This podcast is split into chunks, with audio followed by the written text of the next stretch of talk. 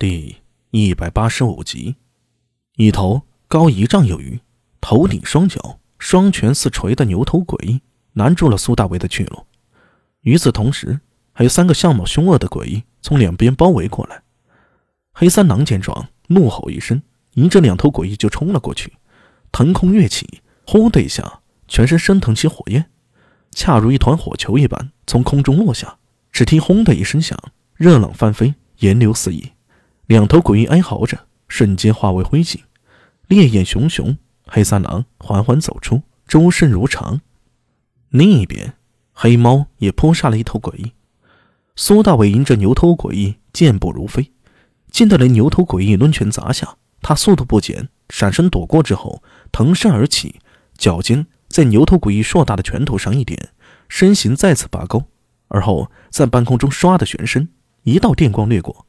一个巨大的牛头飞起，一股鲜血狂涌而出。一人，王守义见状，眸光一闪，顿时兴奋起来。他身形唰的后退，大声道：“这里，拜托壮士了，我这就去救驾。”说着，他身形一闪，就失去了踪影。苏大伟一愣，旋即反应过来，忍不住破口大骂：“我贼你妈的太史诀！我一个人怎么对付如此多的鬼呀？”只是那王守义走得很快，根本就没听到苏大为在叫骂，而苏定方则心头一颤，眉头紧锁。将军，咱们要不要去救驾？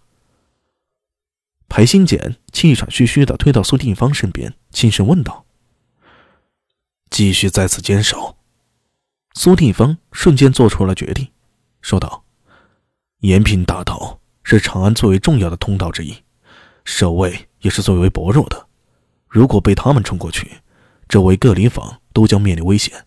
守在这里，半步不退。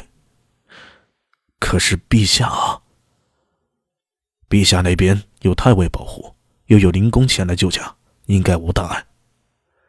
苏定方的态度非常坚决，举刀厉声喝道：“弓箭手，放箭！”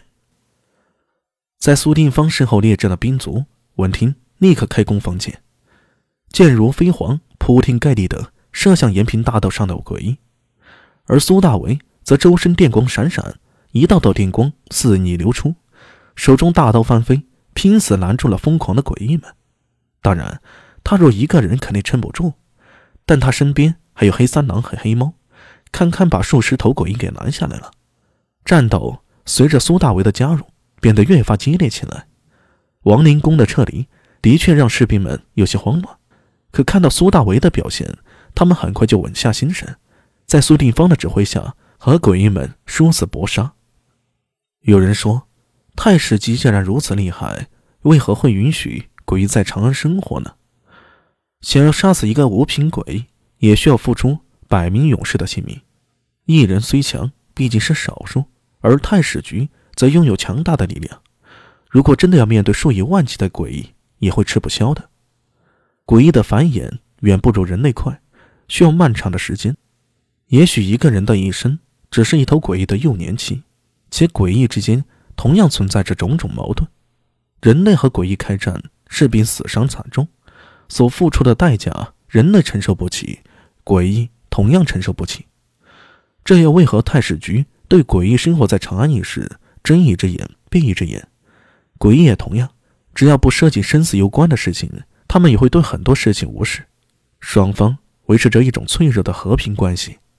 似今日局面，太史局不想开战，诡异同样不想开战。不管是李春风和桂简超，双方都在努力约束各自的手下，维持着一种平衡。万年死，大慈恩寺藏经楼，喊杀声此起彼伏，也有诡异冲进了佛寺。玄奘法师。在抄录一本《贝叶经》，听到一声声咆哮逼近，他也只有轻轻叹了一口气。唉，行者，在。一直跪在玄奘法师身后、身穿僧袍的青年站起身来：“去吧，是时候结束了。”遵命。尖嘴猴腮的青年顿时大喜，转身径自从楼台上纵身跃出。这藏经楼三层。高足有七丈，二十多米。青年却浑不在意，从楼台上跃下，轻飘飘的落地，朝着山门方向就撒腿狂奔而去。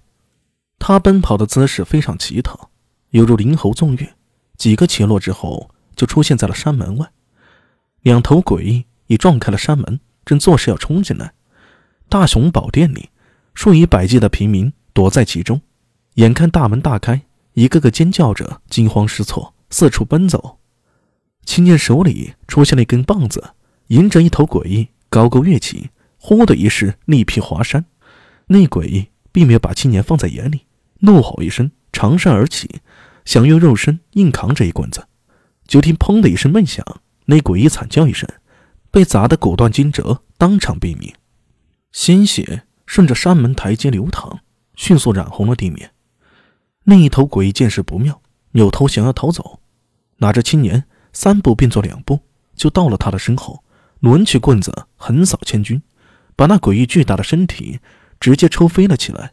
他垫步拧身，唰的就出现在半空中，大棍狠狠劈下，砸在那诡异身上。